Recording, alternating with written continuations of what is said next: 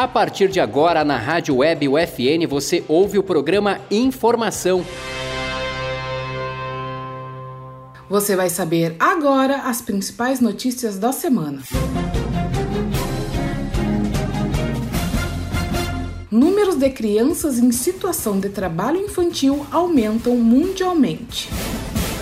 Lote com 1 milhão de doses de Coronavac é entregue pelo Instituto Butantan ao Programa Nacional de Imunizações. Beneficiários do INSS poderão realizar prova de vida sem sair de casa. O UFN está com inscrições abertas para o processo seletivo de ingresso e reingresso.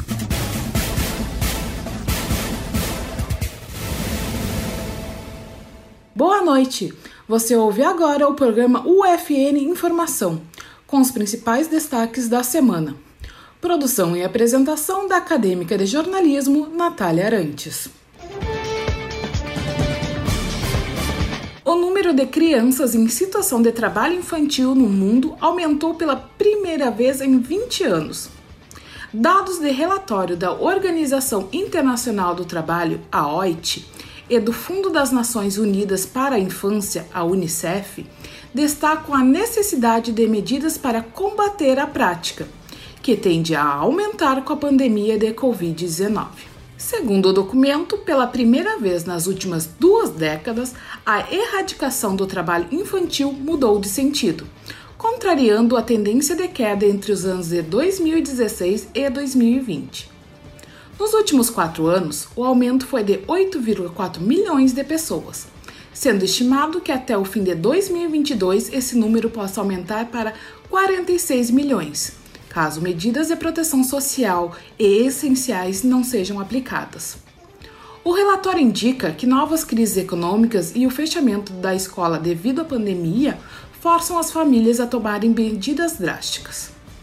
As informações divulgadas através dos dados se baseiam em 106 pesquisas que cobrem mais de 70% da população mundial de crianças entre 5 e 17 anos. G7 planeja doar 1 bilhão de doses de vacina para países mais pobres. O primeiro-ministro britânico Boris Johnson pediu aos líderes do grupo dos sete que se comprometam com a vacinação mundial até o fim de 2022. Os líderes de países ricos adotaram o plano no último domingo em encontro no Reino Unido. Porém, ainda não houve definição de quais países serão beneficiados. O jornal britânico The Guardian informa que as doações podem ter impacto limitado, já que não apresentam recursos inteiramente novos e incluem promessas já anunciadas anteriormente.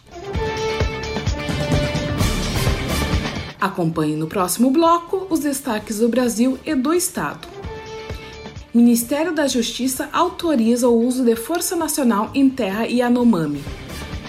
Rio Grande do Sul participa de mobilização nacional por pessoas desaparecidas. Era uma vez uma latinha amassada. Veio um catador, recolheu e levou para a indústria da reciclagem. A lata se transformou em renda e trabalho digno para muita gente. Você tem um papel importante nessa história: colocar os restos de alimentos e materiais orgânicos no lixo úmido separados dos plásticos, metais e de todo lixo seco. Isso facilita a vida dos catadores, aumenta o material aproveitado e poupa recursos naturais. Mude de atitude, separe o lixo e acerte na lata. Governo Federal. O Instituto Butantan entregou nesta segunda-feira, 14, um lote de 1 milhão de doses de Coronavac ao Programa Nacional de Imunizações.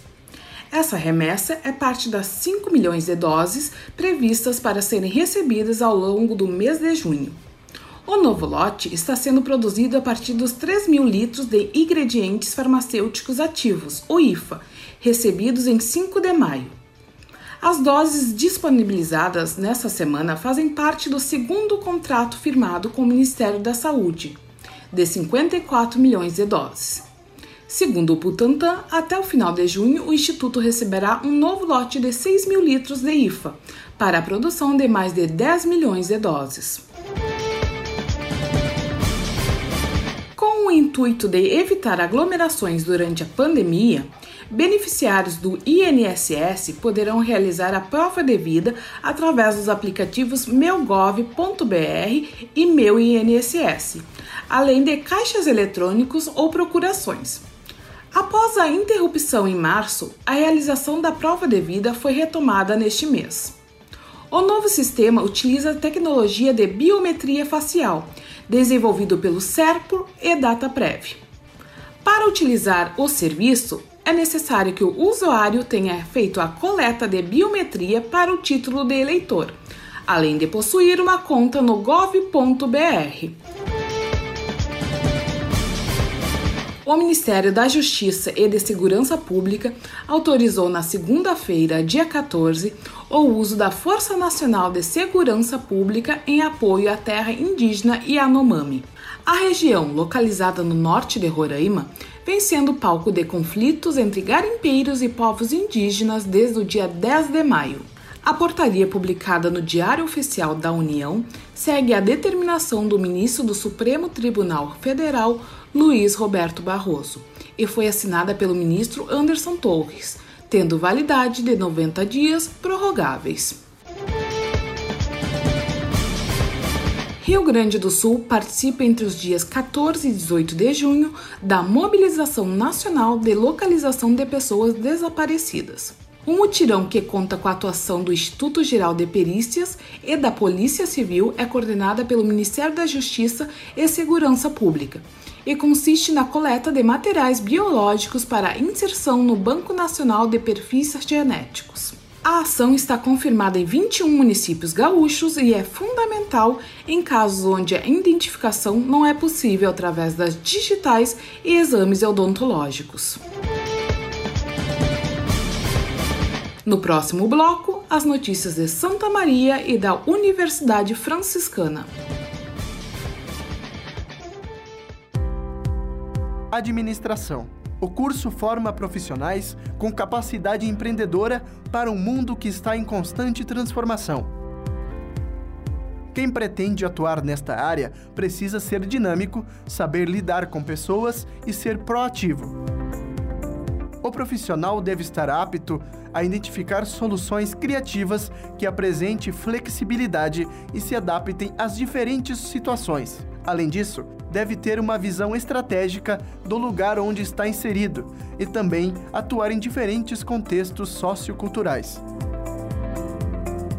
As áreas em que o administrador pode se inserir no mercado de trabalho são as organizações de grande, médio ou pequeno porte, estatal ou privada, nas áreas de administração geral, nas gestões financeiras e orçamentárias, produção e logística empresarial de pessoas, de sistemas e produções. Para mais informações, acesse ufn.edu.br. Universidade Franciscana. Somos UFN, somos você.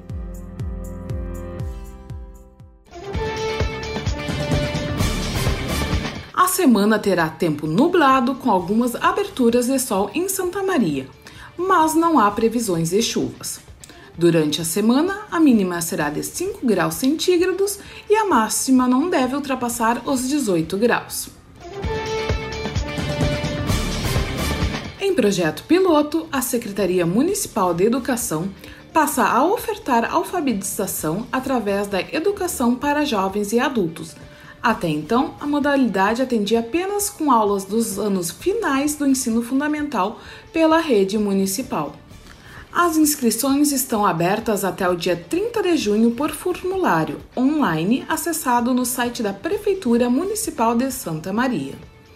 As aulas, com previsão de começarem em agosto, serão em formato híbrido, com ensino remoto e presencial. As atividades presenciais ocorrerão das 18 às 20 horas em um polo de alfabetização, na sede do Programa de Atendimento Especializado Municipal.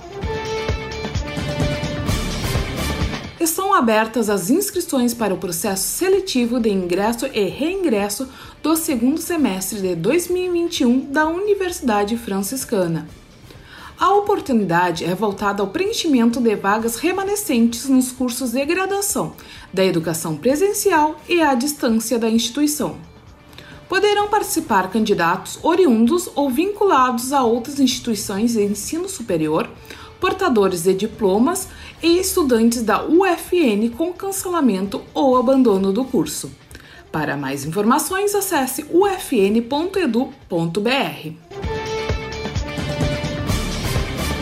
Este foi o programa UFN Informação. Na Central Técnica, Clenilson Oliveira. Supervisão da professora e jornalista Carla Torres. Boa noite e obrigada pela audiência.